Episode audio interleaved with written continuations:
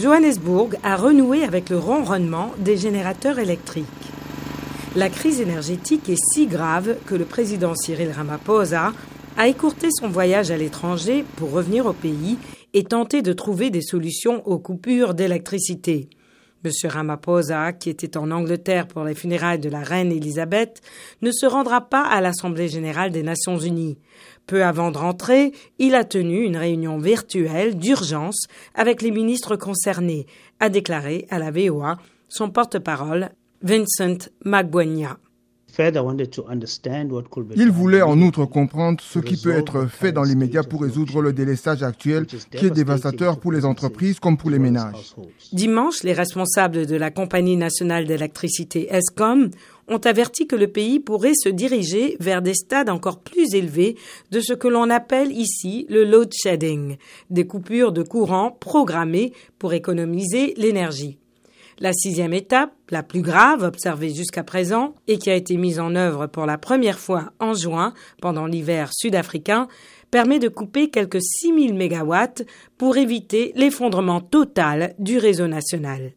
Le PDG d'ESCOM, André de Reuter, a révélé que le délestage aurait pu être porté à la phase 8 mais qu'un blackout total n'était pas un risque imminent.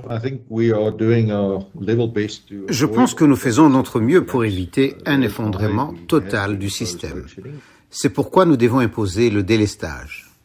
Pour les Sud-Africains ordinaires, la vie quotidienne devient plus difficile pour cuisiner ou s'assurer d'avoir toujours des lampes à gaz ou des bougies lorsque les foyers sont plongés dans le noir.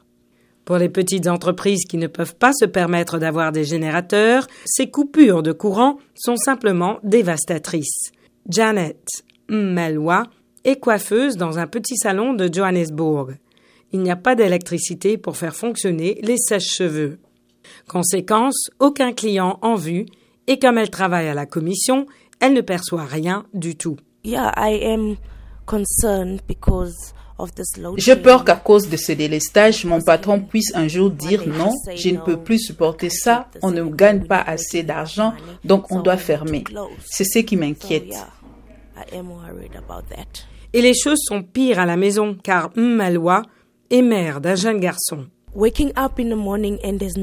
Se réveiller le matin et il n'y a pas de lumière, vous vous demandez qu'est-ce qu'il va manger avant d'aller à l'école. Oui, c'est très stressant. La crise actuelle de l'électricité est en gestation depuis une décennie.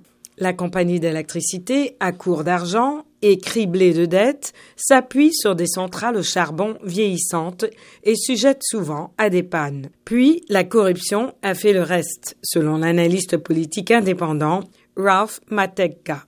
Le problème du délestage est que le nôtre est créé.